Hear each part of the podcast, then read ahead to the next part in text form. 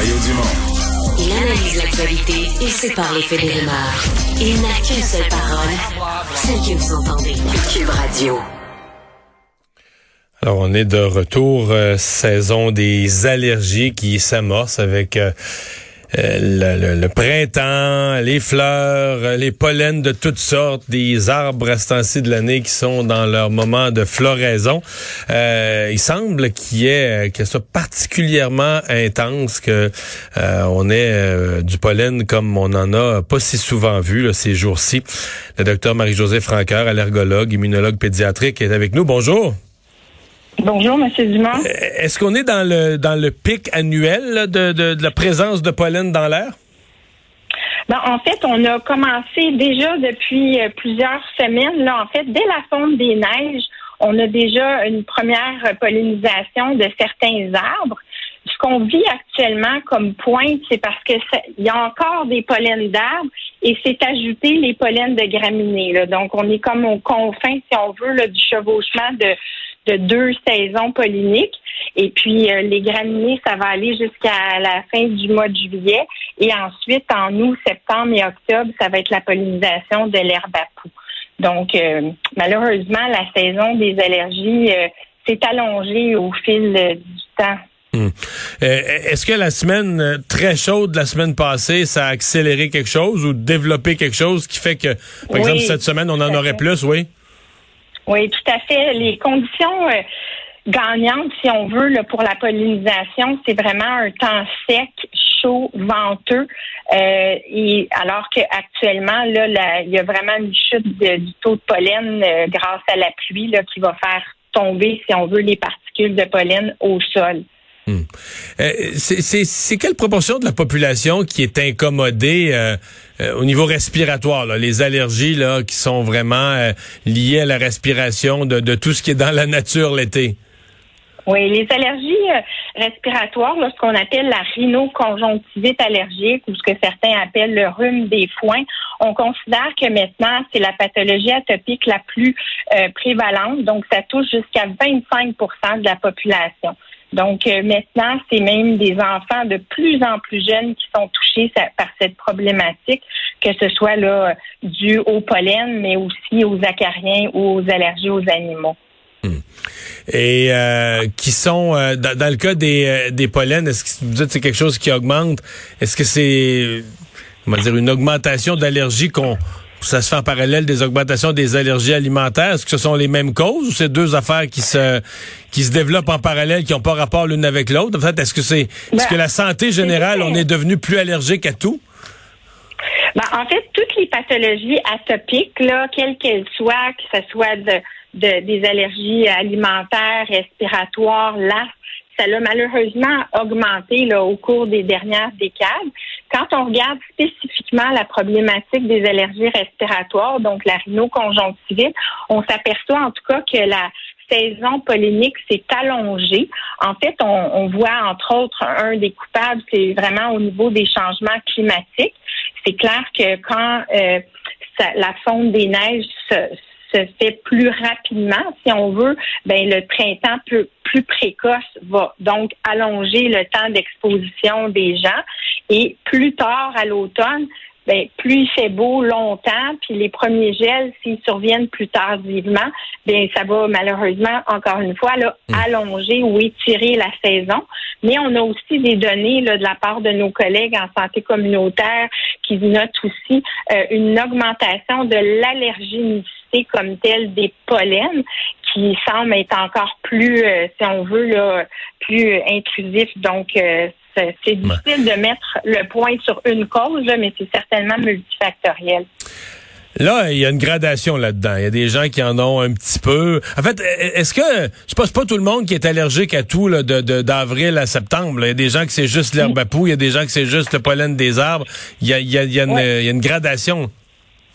Oui, oui, tout à fait. C'est, quand même euh, spécifique là. Dans le fond, c'est pas nécessairement tout le monde qui va avoir des symptômes à ces sortes de pollen-là. Mais malheureusement, on, s'aperçoit que quand la muqueuse nasale et oculaire a déjà été fragilisée, si on veut, euh, bien malheureusement, ces gens-là euh, peuvent être plus à risque de développer euh, des allergies aux autres allergènes respiratoires. Mais on voit, entre autres, en tout cas, chez les jeunes adultes, on voit au Québec, quand on regarde les statistiques, euh, c'est que c'est la maladie non infectieuse la plus fréquente chez les 18-44 ans. Donc, c'est quand même là un problème qui, qui est très, très important sur la, euh, qui impacte la qualité de vie des gens. Qu'est-ce que qu'est-ce que vous recommandez aux gens euh, qui c'est pas euh, c'est tannant, c'est c'est vraiment euh, ça dérange, euh, le nez pique, on éternue un peu, les yeux coulent,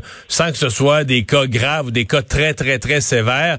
Qu'est-ce qu'on peut faire juste pour réduire ces, euh, ces symptômes-là? Est-ce que les, les, tout ce qui se vend, le réactine, claritin, ça, c'est quelque chose que vous recommandez? Est-ce qu'il y a d'autres façons de d'autres façons de les réduire dans son dans, dans, dans son quotidien?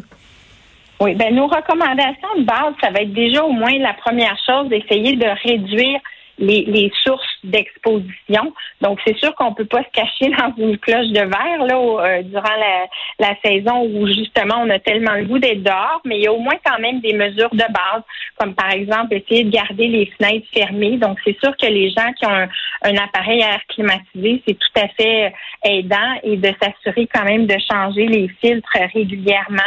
Euh, par exemple, dans les journées de forte pollinisation pour quelqu'un qui serait très sensible et qui risquerait de déclencher un bronchospasme, une crise d'asthme, mais ben, on va lui dire justement de, de faire ses activités à l'extérieur en surveillant, en faisant ça dans les périodes peut-être de moins haut taux de pollen, euh, et éviter de faire sécher la literie ou les vêtements à l'extérieur parce que même s'ils sont pas visibles à l'œil nu, ah oui, sécher, euh, ça c'est intéressant. Sécher ses vêtements à l'extérieur, ils ramassent du pollen.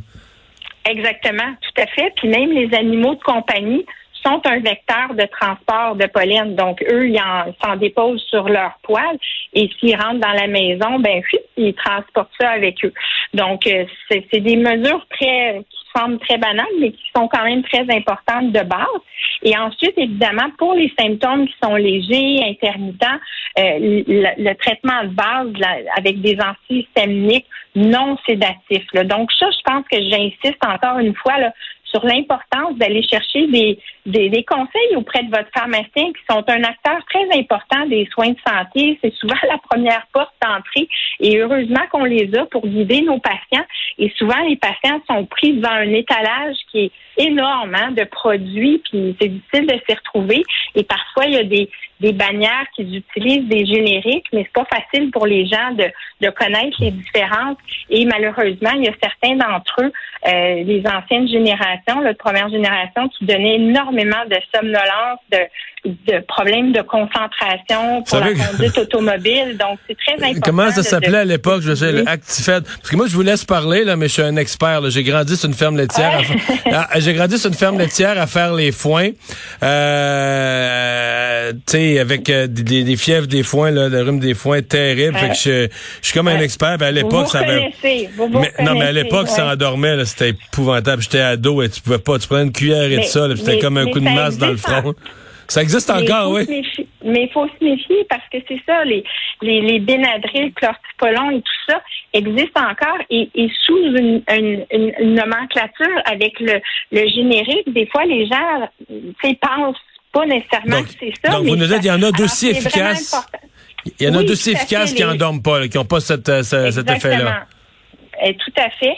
Et euh, donc, Évidemment aussi l'hygiène nasale avec de la solution saline. Des fois, ça, juste ça, ça va permettre d'évacuer les particules de pollen qui ont pu euh, s'agripper à l'intérieur de la muqueuse des yeux ou la même chose pour les yeux, euh, de, du nez ou des yeux, c'est-à-dire que utiliser des lubrifiants.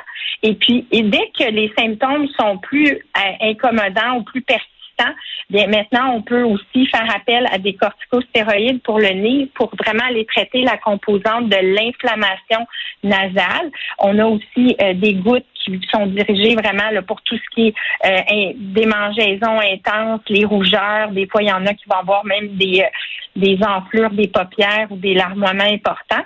Et finalement, les symptômes qui sont récurrents d'année après année euh, et ou qui sont mal contrôlés avec les traitements de base, que j'appelle un peu le traitement pansement. Tu sais, ça va réduire les symptômes, mais ça va pas guérir ou ça n'a pas nécessairement de portée curative.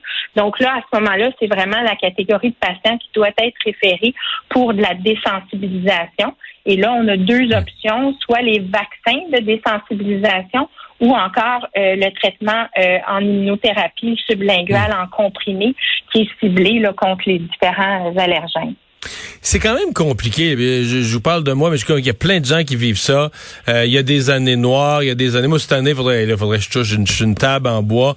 J'ai éternué trois, quatre matins, presque rien, mais il y a eu des années que c'était terrible, une demi-heure, une heure le matin, les yeux gonflés. Mais j'en ai eu beaucoup à l'adolescence. entre 20 et 30 ans, je pense j'ai eu quasiment une décennie que j'avais plus rien. C'est revenu très fort dans la trentaine. Qu'est-ce qui se passe? Qu'est-ce qui se passe dans nos corps, dans nos nez, dans nos têtes, là? Ben, encore une fois, c'est vraiment multifactoriel. Il y a effectivement des années où le taux de pollen est beaucoup plus important. Donc, euh, de façon globale, tous les gens vraiment plus accablés. Puis, je l'entends aussi de gens qui n'avaient pas d'allergie avant, mais que juste au niveau mécanique, c'est-à-dire du fait qu'il y en a tellement dans l'air qu'ils vont se sentir irrités au niveau des yeux et du nez alors qu'ils ne faisaient pas d'allergie normalement. Là. Donc, ça peut être juste un effet irritatif. Puis en plus, bien évidemment, on le sait aussi qu'avec certains changements hormonaux euh, ou d'autres comorbidités, ça peut influencer, si on veut, l'intensité des symptômes d'une année à l'autre. Donc euh, c'est un peu, euh, oui, une boîte à surprise. Donc c'est bien compliqué. docteur Franca, merci beaucoup d'avoir été là. Au revoir. Ça me fait plaisir. Bonne fête.